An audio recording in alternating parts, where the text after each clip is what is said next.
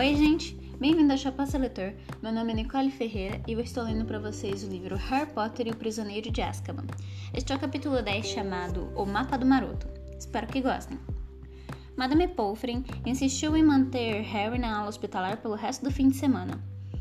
Ele não discutiu nem se queixou, mas não deixou jogarem no, no lixo os estilhaços de sua Nimbus 2000. Sabia que era uma atitude burra. Sabia que a vassoura não tinha conserto. Mas o sentimento era mais forte que ele. Era como se tivesse perdido um dos seus melhores amigos. Uma procissão de amigos veio visitá-lo. Todos decididos a animá-lo.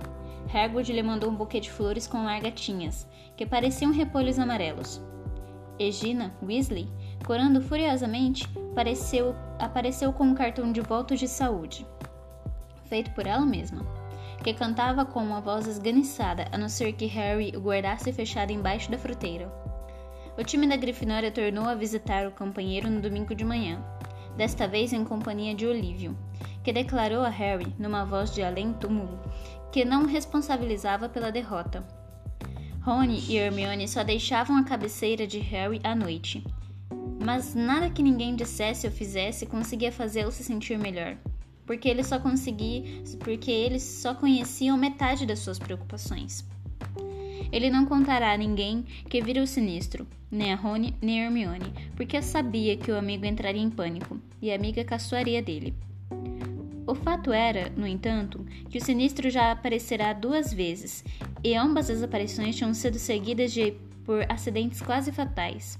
Na primeira vez, Harry quase foi atropelado pelo noitebus andante da segunda levará uma queda da vassoura de quase 15 metros de altura.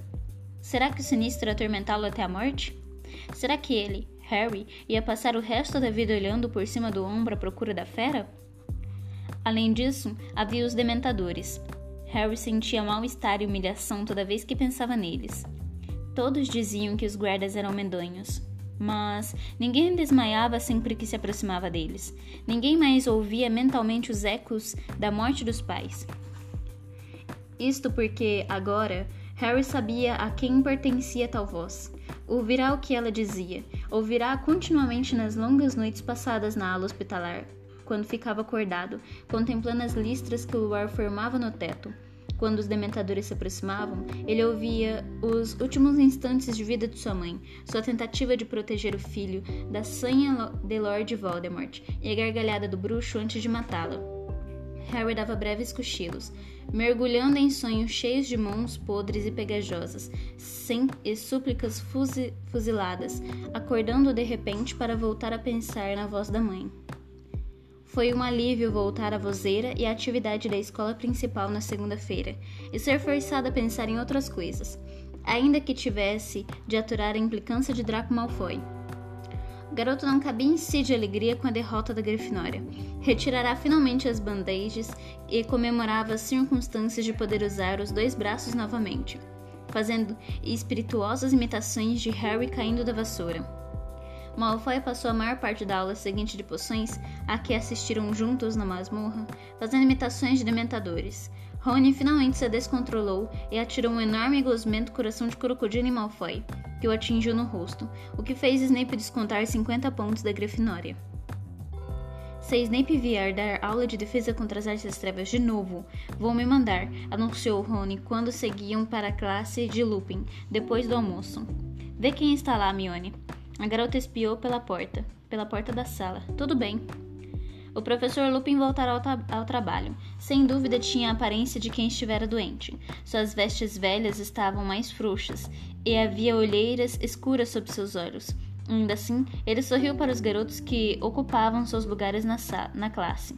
E em seguida, desataram a se queixar do comportamento de Snape na ausência de Lupin. Não é justo. Ele estava só substituindo o senhor. Por que passou o dever de casa? Não sabemos nada de lobisomens. Dois rolos de pergaminho. Vocês disseram ao professor Snape que ainda não estudamos lobisomens? Perguntou Lupin franzindo ligeiramente a testa. A, balbu a balbúrdia tornou a encher a sala. Dissemos, mas ele respondeu que estávamos muito atrasados. Ele não quis ouvir. Dois rolos de pergaminho. O professor Lupin sorriu ao ver a expressão indignada nos rostos dos alunos. Não se preocupem, vou falar com o professor Snape. Não precisam fazer a redação. Ah, não! exclamou Hermione muito desapontada. Já terminei a minha.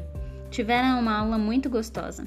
O professor Lupin trouxe uma caixa de vidro contendo um hip... Himpipunk, uma criatura de uma só perna, só que parecia feita de fiapos. De fumaça e de aparência frágil e inofensiva. Um riquipunk atrai os visitantes para os brejos, informou o professor enquanto os garotos faziam anotações. Vocês repararam na lanterna que ele traz pendurada na mão? Ele salta para frente. Ele salta para frente, a pessoa acompanha a luz, e então. A criatura fez um horrível barulho de sucção contra o vidro da caixa. Quando a sineta tocou, todos guardaram o material e se dirigiram para a porta. Harry entre eles, mas. Espera um instante, Harry, chamou Lupin. Gostaria de dar uma palavrinha com você. Harry deu meia volta e observou o professor cobrir a caixa do Hippink um com um pano. Soube do que houve no jogo, disse Lupin, virando-se para sua escrivaninha e começando a guardar os livros na maleta. E sinto muito pelo acidente com sua vassoura. Há alguma possibilidade de consertá-la? Não, respondeu Harry. A árvore arrebentou em mil pedacinhos. Lupin suspirou. Plantaram um salgueiro lutador no ano em que cheguei em Hogwarts. Os alunos costumavam brincar de tentar se aproximar do, tom, do tronco e tocar a árvore com a mão. No fim, um garoto chamado Davi Gudigel quase perdeu um olho e fomos proibidos de chegar perto do salgueiro. Uma vassoura não teria a menor chance. O senhor soube dos dementadores também? perguntou Harry com dificuldade. Lupin olhou, lançou um olhar rápido a Harry. Soube. Acho que nenhum de nós tinha visto o professor Dumbledore tão aborrecido. Há algum tempo, eles estão ficando inquietos, furiosos a recusa do diretor de com a recusa do diretor de deixar entrar na propriedade. Suponho que tenham sido eles a razão de sua queda. Foram. Harry hesitou, e então a pergunta que queria fazer escapou de sua boca antes que pudesse contê-la. Por quê? Por que eles me afetam desse jeito? Será que sou apenas. Não tem nada a ver com fraqueza, respondeu o professor depressa, como se tivesse lido o pensamento de Harry.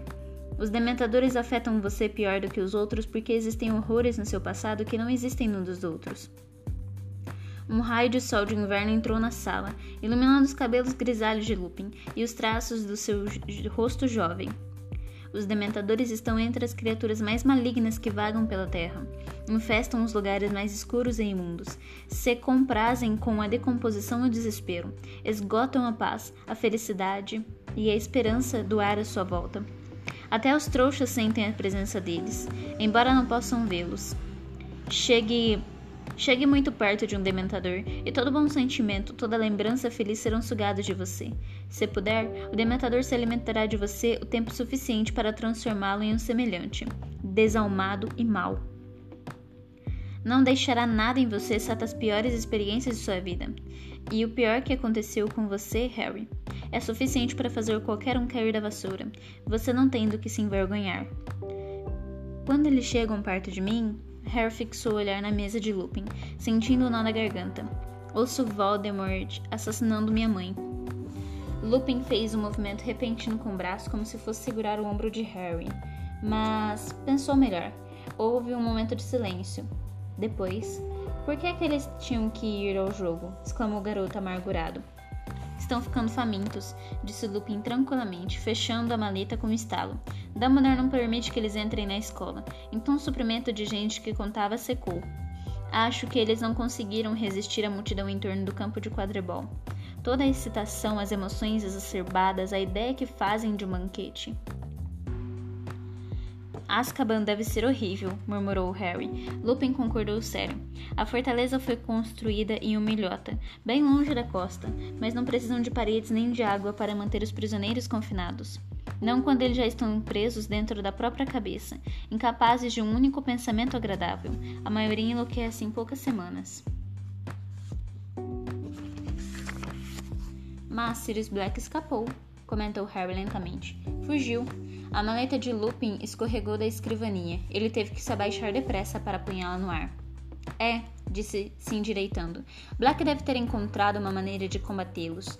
Eu não teria acreditado que isso fosse possível. Dizem que os dementadores esgotam os poderes de um bruxo que, convi que conviveram um tempo demasiado longo com eles. Um senhor fez aquele dementador no trem recuar, disse Harry de repente. Há certas defesas que se pode usar, disse Lupin, mas no trem havia apenas um dementador. Quanto maior o número, mais difícil é resistir a eles. Que defesas? perguntou Harry em seguida. O senhor pode me ensinar? Não tenho a pretensão de ser um especialista no combate a dementadores, Harry, muito ao contrário.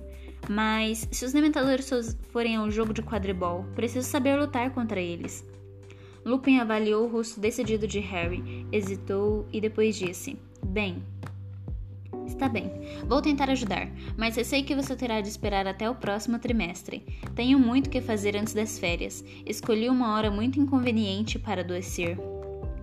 Com a, com a promessa de receber aulas antidementadores de Lupin, o pensamento de que talvez não precisasse mais ouvir a morte da mãe, e o fato de que Corvinal esmagará Lufa-Lufa na partida de quadribol no final de novembro, o ânimo de Harry deu uma guinada definitiva para cima. Afinal, Grifinória não fora eliminada da competição, embora o time não pudesse dar o luxo de perder mais uma partida. Olivia tornou a ficar possuído por uma energia obsessiva e treinou com o time com mais empenho do que nunca, na chuva gélida e nevoenta que persistiu até dezembro. Harry nem viu sinal de dementador nos terrenos da escola. A fúria de Dumbledore parecia ter funcionado para mantê-los em seu posto, em seus postos nas entradas. Duas semanas antes do fim do trimestre, o céu clareou de repente até atingir um branco leitoso e ofuscante. E os terrenos enlameados da escola amanheceram, certo dias, cobertos de cintilante geada. No interior do castelo havia um rebuliço de Natal no ar. Flitwick, o professor de feitiços, já enfeitiçará sua sala de aula com luzes pisca-pisca, que quando foram ver, eram fadinhas voadoras de verdade. Os alunos estavam satisfeitos discutindo planos para a série de Natal tanto Rony quanto Hermione haviam decidido permanecer em Hogwarts, e embora Rony dissesse que era porque não ia conseguir aturar Percy duas semanas, e Hermione insistisse que precisava consultar a biblioteca, Harry não se deixou enganar. Sabia que era para lhe fazer companhia, e se sentiu muito grato. Para a alegria de todos, exceto Harry, houve mais uma visita a Hogsmeade. No fim, no fim de semana no, no, no fim de semana do trimestre. Podemos fazer todas as nossas compras de Natal lá, exclamou Hermione. Mamãe e papai iriam adorar receber, receber fios dentais de menta de, de da Dedos de Mel. Resignado com a ideia de que seria o único aluno do terceiro ano a não ir, Harry pediu emprestado a Olívio o livro Qual Vassoura e resolveu passar o dia lendo sobre as diferentes marcas. Ele andará montado em uma vassoura da escola nos treinos do time, uma velhíssima Shooting Star, que era demasiado lenta e instável. Decididamente precisava de uma vassoura nova. Na manhã de sábado, em que os colegas iriam a Hogsmeade, Harry se despediu de Rony e Hermione, embrulhado em capas e cachecóis. Tornou a subir a escadaria de mármore sozinho e tomou o caminho da Torre da Grifinória. A neve começará a cair do lado de fora das janelas e o castelo estava muito parado e silencioso. Psiu. Harry! Ele se virou, a meio caminho do corredor do terceiro andar e viu Fred e George espiando atrás da estátua de uma bruxa corcunda. De um olho só. O que é que vocês estão fazendo? perguntou Harry curioso. Vocês não vão a Hogsmeade? Antes de ir, viemos fazer uma festinha para animar você, disse Fred com uma piscadela misteriosa. Vem até aqui. O garoto indicou com a cabeça uma sala de aula vazia, à esquerda da estátua de um olho só. Harry acompanhou os gêmeos. George fechou a porta sem fazer barulho e se virou, sorrindo para Harry. Presente de Natal antecipado para você, Harry anunciou. Fred tirou alguma coisa de dentro da capa com um gesto largo e, e colocou-a em cima de uma carteira. Era um pedaço de pergaminho grande, quadrado e muito gasto, sem nada escrito na superfície. Harry, muito desconfiado que fosse uma daquelas brincadeiras de Fred e George, ficou parado olhando para o presente. E o que é que é isso? perguntou. Isso, Harry, é o segredo do nosso sucesso, disse George dando uma palmadinha carinhosa no pergaminho. Dói na gente dar esse presente para você, disse Fred, mas decidimos na noite passada que você precisa muito mais dele do que nós. E de qualquer maneira, já o conhecemos de cor. É a herança que vamos, que vamos lhe deixar. Para falar a verdade, não precisamos mais dele. E por que eu preciso de um pedaço de pergaminho velho? perguntou Harry. Um pedaço de pergaminho velho? exclamou Fred, fechando os olhos com uma careta, como se Harry tivesse ofendido mortalmente. Explique a ele, George. Bem, quando estávamos no primeiro ano, Harry, jovens, descuidados, inocentes, Harry abafou uma risada. Duvidava se algum dia os gêmeos teriam sido inocentes. Bem, mais inocentes do que somos hoje. Nos metemos uma certa confusão com o Filch. Soltamos uma bomba de bosta no corredor e por alguma razão ele ficou aborrecido. Então Filch nos arrastou até a sala dele e começou a nos ameaçar como, como os castigos de costume. A detenção, nos arrancar as tripas, e não podemos deixar reparar numa gaveta de arquivo dele em que estava escrito confiscado e muito perigoso. Não precisam continuar, exclamou Harry, começando a rir. Dan, o que é que você teria feito? perguntou Fred. George soltou mais uma bomba de bosta para distrair Filch. Eu abri depressa a gaveta e tirei isso. Não foi tão desonesto quanto parece, sabe? comentou George. Calculamos que Filch nunca tivesse descoberto como, como usar o pergaminho, mas provavelmente suspeitou que era o que era, ou não teria confiscado. E vocês sabem como usar? Ah, sabemos, disse Fred rindo. Essa joia nos ensinou mais do que todos os professores da escola. Vocês estão me gozando, disse Harry, olhando para o pedaço velho e rasgado do pergaminho. Ah, é? disse George. Ele apanhou a varinha, tocou o pergaminho de leve e disse: Eu juro solenemente que não pretendo fazer nada de bom. Na mesma hora, linhas de tinta muito finas começaram a se espalhar como teia de aranha a partir do ponto em que a varinha de Jorge tocará. Elas convergiam, se cruzavam, se abriram como um leque para os quatro cantos do pergaminho. Em seguida, no alto, começaram a florar palavras grandes floreadas verdes que diziam: Os senhores, aluado, rabicho, almofadinha e pontas, fornecedores de recursos para bruxos malfeitores, têm a honra de apresentar o mapa do maroto. Era um mapa que mostrava cada detalhe dos terrenos de Hogwarts. O mais notável, contudo, eram os pontinhos mínimos de tinta que se moviam em torno do mapa, cada um com um rótulo em letra minúscula. Pasmo, Harry se curvou para examinar melhor. Um pontinho no canto superior esquerdo mostrava que o professor Dumbledore estava andando para lá e para cá em seu escritório. A gata do zelador, Madame Nora, rondava o segundo andar e Pirraço Poltergeist, naquele momento, saltitava pela sala de troféus. E, quando os olhos de Harry percorreram os corredores que tão bem conhecia, ele notou uma coisa. O mapa mostrava um conjunto de passagens em que ele nunca entrará, e muitas pareciam levar diretamente a Hogsmeade, disse Fred, acompanhando uma delas com um dedo. São sete ao todo. Até agora Field conhece essas quatro. Ele as apontou. Mas temos certeza de que somente nós conhecemos essas outras. Não se preocupe com a passagem por trás do espelho no quarto andar. Nós a usamos até, no, até o inverno passado, mas já, já desabou. Está completamente bloqueada. E achamos que ninguém jamais usou esta porque o salgueiro lutador foi implantado bem em cima da entrada. Mas outra aqui leva diretamente ao porão da Dedos de Mel. Nós já usamos um monte de vezes. E, como você talvez tenha notado, a entrada é bem ali ao lado de fora da sala, na corcunda daquela velhota de um olho só aluado, rabicho, almofadinha e ponta, suspirou Jorge, dando um tapinha na cabeça do mapa. Devemos tanto a eles. No cabeçalho do mapa, perdão. Algumas almas nobres que trabalharam incansavelmente para nos ajudar, para ajudar novas gerações de transgressores, disse Fred solenemente. Certo, acrescentou Jorge depressa. Não se esqueça de limpar o mapa depois de usá-lo. Senão qualquer um pode ler, recomendou Fred. É só bater com a varinha mais uma vez e dizer mal feito, feito. E o pergaminho torna, torna a ficar branco. Portanto, jovem Harry, disse Fred numa incrível imitação de Percy, trate de se comportar. Vejo você na dedos de, dedos de mel, despediu-se Jorge piscando. Os gêmeos deixaram a sala, sorrindo satisfeitos consigo mesmos. Harry ficou ali, contemplando o mapa milagroso. Acompanhou a pontinha, o pontinho da tinta Madame Nora virar à esquerda e parar para cheirar alguma coisa no chão. Se Filch realmente não conhecia, ele não teria que passar pelos dementadores. Mas, mesmo enquanto continuava ali, transbordante de excitação, uma coisa que ouvirá certa vez uma coisa que ouvirá certa vez o Sr. Weasley dizer aflorou em sua lembrança. Nunca confie em nada que é capaz de pensar se você não pode ver onde fica seu cérebro. O mapa era um daqueles objetos mágicos perigosos sobre os quais o Sr. Weasley o prevenira. Recursos para bruxos malfeitores. Mas então raciocinou. Ele só queria usar o mapa para ir ao Hogsmeade. Não, não era que quisesse roubar alguma coisa ou atacar alguém. E Fred e George já usavam havia anos, sem que nada de terrível tivesse acontecido. Harry acompanhou com o dedo a passagem secreta até a Dedos de Mel.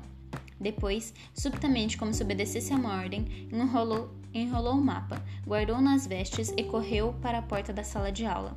Abriu a uns dedinhos. Não havia ninguém do lado de fora. Com muito cuidado, esgueirou-se da sala até as costas da estátua da bruxa de um olho só. Que era mesmo que devia fazer? Puxou outra vez o mapa e viu, para seu espanto, que o novo boneco de tinta aparecerá no pergaminho rotulado Harry Potter estava parado exatamente no mesmo lugar que o verdadeiro Harry, mais ou menos na metade do corredor do terceiro andar. Harry observou atentamente. Seu pequeno tinta parecia estar tocado, tocando a bruxa com uma varinha mínima. O garoto na mesma hora puxou a varinha real e deu um toque na mesma um toque na estátua. Nada aconteceu. Ele tornou a consultar o mapa. Um balão com um texto aparecerá ao lado do seu boneco. Dentro do balão havia a palavra Dissendium. Dissendium, sussurrou Harry, dando uma nova batida na bruxa de pedra. Na mesma hora, a corcunda de estátua se abriu o suficiente para admitir uma pessoa bem magra. Harry deu uma espiada rápida nos dois lados do corredor, guardou outra vez o mapa, se içou de cabeça para dentro do buraco e deu um impulso para frente. Ele deslizou um bom, um bom pedaço, descendo o que parecia uma escorrega de pedra, e aterrissou na terra fria, na terra úmida e fria. Levantou-se então, olhando toda a volta. Estava escuro como um breu. Harry ergueu a varinha e murmurou, e murmurou: Lumos! E pôde ver que se encontrava uma passagem muito estreita, baixa e terrosa. Ergueu então o mapa e tocou com a ponta da varinha e disse: Mal feito, feito. O mapa ficou imediatamente branco. Ele o dobrou cuidadosamente e enfiou dentro das vestes. Depois, o coração batendo rápido, ao mesmo tempo excitado e apreensivo, Harry começou a andar. A passagem virava e tornava a virar, mais parecendo uma toca de coelho gigante do que qualquer outra coisa. Harry caminhou depressa por ele, por ela, tropeçando aqui e ali no chão acidentado, segurando a varinha com firmeza à sua frente. Levou uma eternidade, mas o garoto tinha um pensamento fixo na capacidade da Dedos de Mel repor suas forças. Depois do que lhe pareceu uma hora, a passagem começou a subir. Ofegante, Harry apertou o passo, o rosto quente, os pés muito gelados. Dez minutos mais tarde, chegou ao pé de um dos chegou ao pé de uns degraus de pedra muito gastos que subiram que subiam a perder de vista. Tomando cuidado para não fazer barulho, Harry começou a subir. 100 degraus, 200 degraus, perdeu a conta, olhando para os pés. Então, sem aviso, sua cabeça bateu em alguma coisa dura. Parecia um alçapão. Harry ficou parado ali, massageando o cocuruto da cabeça, apurando os ouvidos. Não conseguiu ouvir nenhum som acima. Muito devagarinho, empurrou o alçapão e espiou pela borda. Deparou com um porão cheio de caixotes e caixas. Harry subiu pelo alçapão e tornou a fechá-lo. Ele se fundiu tão perfeitamente com o assoalho empoeirado que era impossível saber que estava ali. O garoto avançou, avançou lentamente até a escada de madeira que levava ao andar superior. Agora decididamente conseguiu ouvir vozes, para não falar no tilindar de uma sineta e no abre e fecha de uma porta. Pensando no que deveria fazer, Harry de repente ouviu uma porta se abrir muito próximo. Alguém ia descer a escada. E traga mais uma caixa de lesmas gelatinosas, queridos. Eles praticamente levaram tudo, disse uma voz feminina. Depois desceram a escada. Dois pés desceram a escada. Harry pulou para trás de um enorme caixote e esperou os passos se distanciarem. Ouviu o homem deslocando caixas na parede oposta. Talvez não tivesse outra oportunidade. Rápida e silenciosamente, o garoto saiu abaixado do esconderijo e subiu as escadas. Ao olhar para trás, viu um enorme traseiro e uma careca reluzente enfiada em uma caixa. Harry avançou a porta no patamar da escada, escapuliu por ela e se encontrou atrás do balcão da Dedos de Mel. Abaixou-se e saiu quietinho de lado e por fim se levantou. A Dedos de Mel estava tão cheia de alunos de Hogwarts que ninguém, olhou, que ninguém olhou duas vezes para Harry. O garoto foi passando entre eles, olhando para os lados, e reprimiu uma risada só de imaginar a expressão que apareceria na cara de porco do Duda se pudesse ver aonde ele estava agora. Havia uma prateleira, havia prateleiras e mais prateleiras de doce. Com aparência mais apetitosa do que se pode imaginar. Tabletes de nuga, quadrados cor-de-rosa de sorvete de coco, caramelos cor de mel, centenas de tipos de bombons em fileiras arrumadinhas. Havia uma barrica enorme de feijãozinhos de todos os sabores, delícias gasosas, as tais bolas de sorvete de fruta que faziam levitar que Rony mencionará.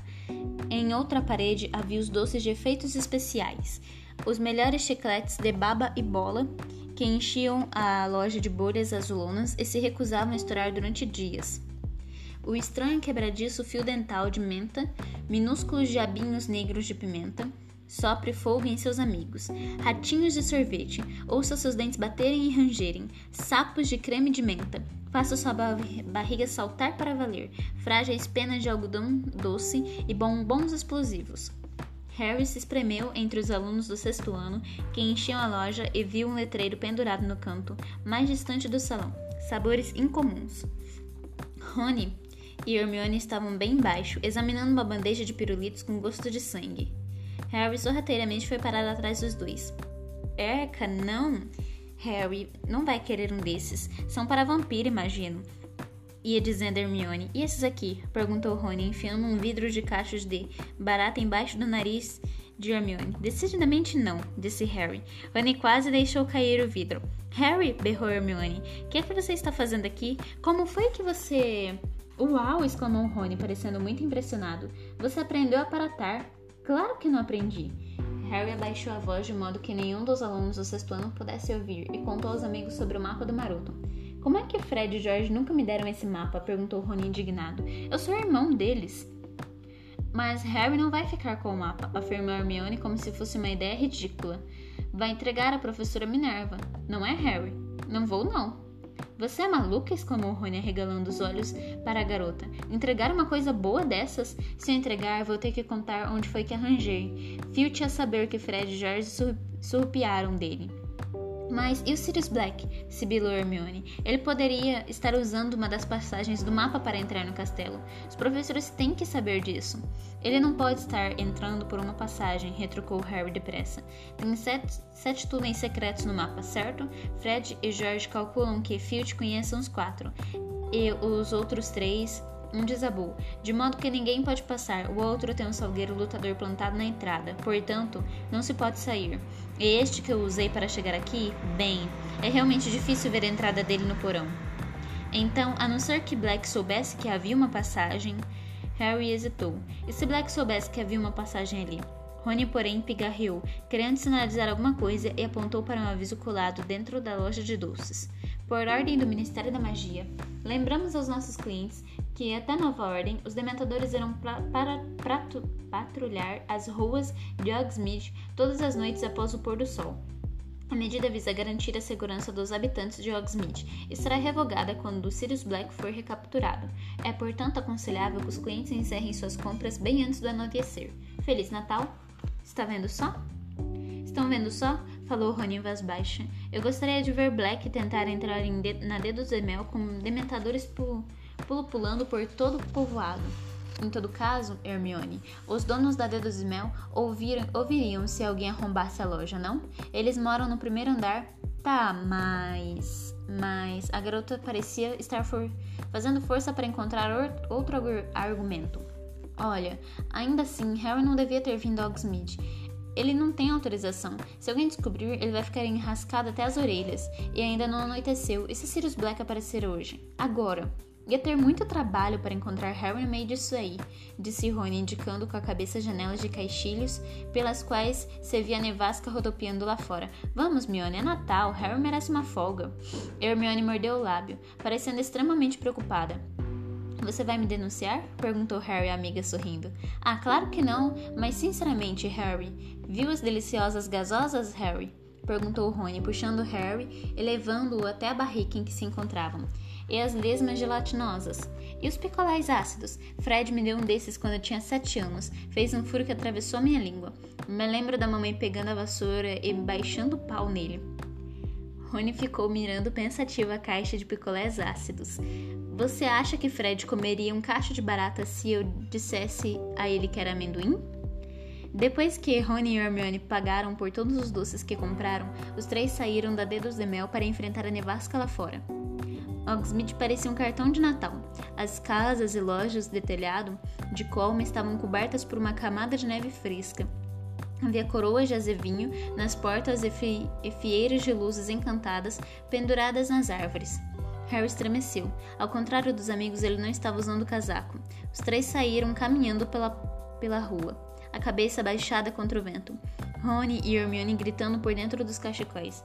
Ali é o correio. A Zoncos fica mais adiante. Podíamos ir até a casa dos gritos. Vamos fazer o seguinte, sugeriu Rony com os dentes batendo. Vamos tomar uma cerveja manteigada na Três Açores? Harry estava mais do que afim. Havia um vento cortante su e suas mãos estavam congelando. Então, eles atravessaram a rua e, minutos depois, entravam na minúscula estalagem. A sala estava cheíssima, barulhenta, quente e enfumaçada. Uma mulher tipo violão com um rosto bonito estava servindo um grupo de bruxos de desordeiros no bar. Aquela é Madame Rosmerta, disse Rony. Vou pegar as bebidas, está bem? Acrescentou, acrescentou corando ligeiramente. Harry e Hermione foram até o fundo do salão, onde havia uma mesinha desocupada entre uma janela e uma bela árvore de Natal na primeira, a primeira lareira, próxima lareira. Rony voltou em cinco minutos, trazendo três canecas espumantes de cerveja manteigada. Feliz Natal! desejou ele alegremente, erguendo a caneca. Harry bebeu com gosto. Era a coisa mais deliciosa que já provará e parecia aquecer cada pedacinho dele, de dentro para fora. Uma brisa repentina despenteou seus cabelos. Porta, a porta dos três Açores tornou a se abrir. Harry olhou por cima da borda da caneca e se engasgou. Os professores McGonagall e Flitwick tinham acabado de entrar no bar em meio a uma rajada de flocos de neve, seguidos de perto por Hagrid, que vinha absorto em uma conversa com um homem corpulento de chapéu cuco, verde-limão e uma capa de risca de giz, Cornélio Fudge, ministro da magia. Numa fração de segundos, Rony e Hermione ao mesmo tempo tinham posto as mãos na cabeça de Harry e feito o amigo escorregar no banquinho para baixo da cabeça.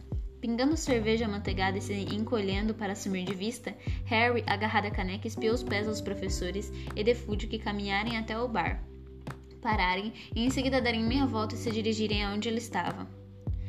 Em algum lugar acima de sua cabeça, Hermione sussurrou: Mobiliarmos. A árvore de Natal ao lado da mesa se ergueu alguns centímetros do chão, flutuou de lado e desceu com um baque suave bem diante da mesa dos garotos, escondendo-os dos professores. Espiando por entre os ramos mais baixos e densos, Harry viu quatro conjuntos pés de cadeira se afastarem da mesa bem ao lado. Depois ouviu os resmungos e suspiros dos professores e do ministro ao se sentarem. Em seguida, ele viu mais um par de pés, usando saltos altos, turquesas cintilantes, e ouviu uma voz de mulher. Uma água de gile pequena. É minha, disse a voz da professora Minerva. A jarra de quentão. Obrigado, disse Hagrid. Soda com xarope de cereja, gelo e guarda-sol. Hum! exclamou o professor Flint, instalando os lábios.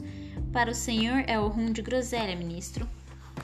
Obrigado, Rosmerta, querida, disse a voz de Fudge. É um prazer revê-la, devo dizer. Não quer nos acompanhar? Venha se sentar conosco.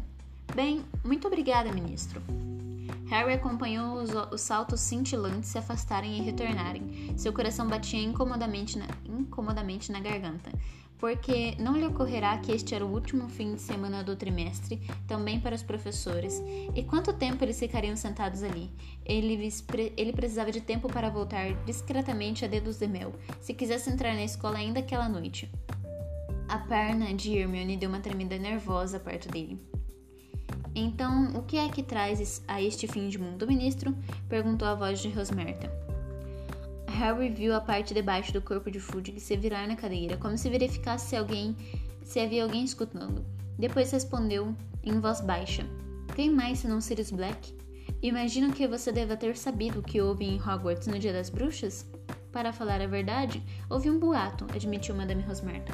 Você contou ao bar inteiro, Hagrid? Perguntou a professora Minerva exasperada.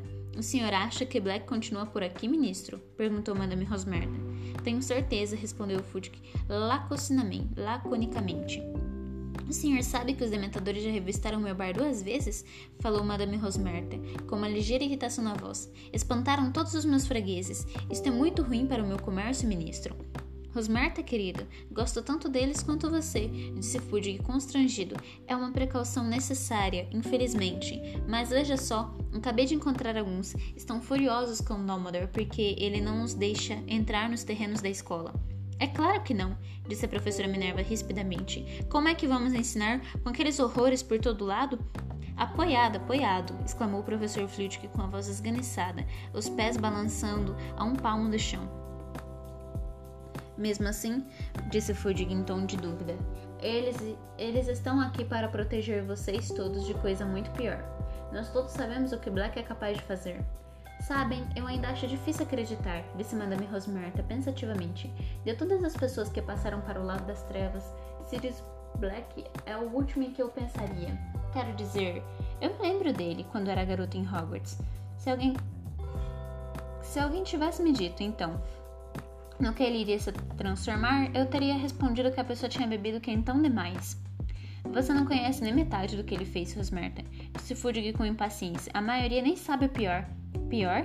exclamou Madame Rosmerta, a voz animada de curiosidade. O senhor quer dizer pior do que matar todos aqueles coitados? Isso mesmo. Não posso acreditar. Que poderia ser pior? Você disse que se lembra dele em Hogwarts, Rosmerta, murmurou a professora Minerva. Você se lembra de quem era o melhor amigo dele? Claro, disse Rosmerta com uma risadinha. Nunca se via um sem o outro, não é mesmo? O número de vezes que os dois estiveram aqui, ah, me faziam rir o tempo todo. Uma dupla incrível. Sirius Black e Tiago Potter. Harry deixou cair a caneca com estrépito e Rony lhe deu um, um pontapé. Exatamente, disse a professora Minerva. Black e Potter, líderes de uma turminha. Os dois muito inteligentes, é claro. Na verdade, excepcionalmente inteligentes. Mas acho que nunca tivemos uma dupla de criadores de confusão igual. Não sei, disse Hagrid dando uma risadinha. Fred e George Weasley saíram páreo duro, saíram páreo duro para os dois. Pode ser, e até pensar que Black e Potter eram irmãos. O professor Flitwick entrou na conversa, inseparáveis. Claro que eram, comentou Fudge. Potter confiava mais em Black do que em qualquer outro amigo. Nada mudou quando os dois terminaram a escola. Black foi o padrinho quando Tiago se casou com Lilia. Depois eles o escolheram para o padrinho de Harry. O garoto nem tem ideia disso, é claro. Vocês podem imaginar como isso o? Por que Black acabou se, ali, se aliando a você sabe quem? Cochichou Madame Rosmerta. Foi muito pior do que isso, minha querida. Fudge baixou a voz e continuou numa espécie de sussurro grave. Muita gente desconhece que os Potter sabiam que você sabe quem queria pegá-los. Dumbledore, que naturalmente trabalhava sem descanso contra você sabe quem, tinha um bom número de espiões úteis. Um deles avisou, e ele, na mesma hora, alertou Tiago e Lilian. Dumbledore aconselhou os dois a se esconderem. Bem, é claro que não era fácil alguém se esconder de você sabe quem. Dumbledore sugeriu aos dois que teriam maiores chances de escapar se apelassem para o feitiço Fidelius. Como é que é isso? perguntou Madame Rosmerda, ofegando de interesse. O professor Flitwick pigarreou. Um feitiço extremamente complexo, explicou com sua vozinha fina, que implica esconder o segredo por meio da magia, em uma única pessoa viva. A informação é guardada no íntimo da pessoa escolhida, ou fiel do segredo, e torna-se impossível de encontrá-la, a não ser, é claro, que o fiel do segredo resolva contar a alguém. Enquanto ele se mantiver calado, você sabe quem poderia revistar o povoado em que Lilian e Tiago viviam durante anos sem jamais, jamais encontrá-los, mesmo que ficasse com o nariz grudado na janela deles. Então, Black era o fiel do segredo dos Potters, sussurrou Madame Rosmerta. Naturalmente, respondeu Madame, a professora Minerva. Tiago Potter contou a Dumbledore que Black preferia morrer a contar onde eles estavam, que Black estava pensando em se esconder também. Mesmo assim, Dumbledore continuou preocupado. Eu me lembro que ele próprio se ofereceu para ser o fiel do segredo dos Potter. Ele suspeitava de Black? exclamou Madame Rosmerta. Ele tinha certeza de que alguém íntimo dos Potter tinha mantido você sabe quem informado do movimento, dos movimentos do casal. Respondeu a professora Minerva sombriamente. De fato, ele havia, suspeita, sus, ele havia suspeitando havia algum tempo de alguém do nosso lado via, que virarás traidor. Estava passando muita informação para você sabe quem. Mas Tiago Potter insistiu em usar Black? Insistiu, disse Fudge com a voz carregada. Então, pouco mais de uma semana depois de terem realizado o feitiço Fidelius, Black traiu os Potter? murmurou Madame Rosmerta. Traiu. Black estava cansado do papel de agente duplo. Estava pronto a declarar abertamente o seu apoio a você sabe quem. E parece que planejou fazer isso assim que os Potter morressem. Mas, como todos sabem, você sabe quem encontrou sua perdição no pequeno Harry Potter. Despojado de poderes extremamente enfraquecido, ele fugiu, e isto deixou Black numa posição realmente muito difícil. Seu mestre cairá no exato momento em que ele, Black, mostrará quem de fato era, um traidor. Não teve outra escolha senão fugir. Vira casaca, vira casaca, mundo podre, exclamou Hagrid tão alto que metade do bar se calou. Psiu, fez a professora Minerva. Eu encontrei, rosnou Hagrid. Devo ter sido a última pessoa que viu Black antes dele matar toda aquela gente. Fui eu que salvei Harry da casa de Lilian e Tiago depois que o casal morreu. Tirei o garoto das ruínas, coitadinho, com um grande corte na testa e os pais mortos. E Sirius Black aparece naquela moto voadora que ele costumava usar. Nunca me ocorreu o que ele estava fazendo ali. Eu não sabia que ele era o fiel do segredo de Lilian e Tiago. Pensei que tivesse acabado de saber da notícia do ataque de você sabe quem, e vindo ver o que era possível fazer.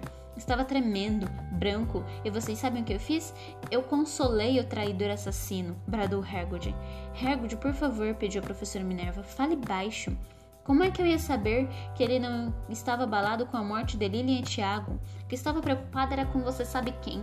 Então ele me disse: Me dá o Harry Hagrid, sou padrinho dele, vou cuidar dele. Ah, mas eu tinha recebido ordens de Dumbledore. Ele disse não. Dumbledore tinha me mandado levar Harry para a casa dos tios. Black discordou, mas no fim cedeu. Me disse então que eu podia pegar a moto dele para levar Harry. Não vou precisar mais dela, falou. Eu devia ter percebido naquela hora que alguma coisa não estava cheirando bem. Bem, Black adorava a moto. Por que estava dando ela para mim? Por que não ia precisar mais da moto? A questão é que a moto era muito fácil de localizar.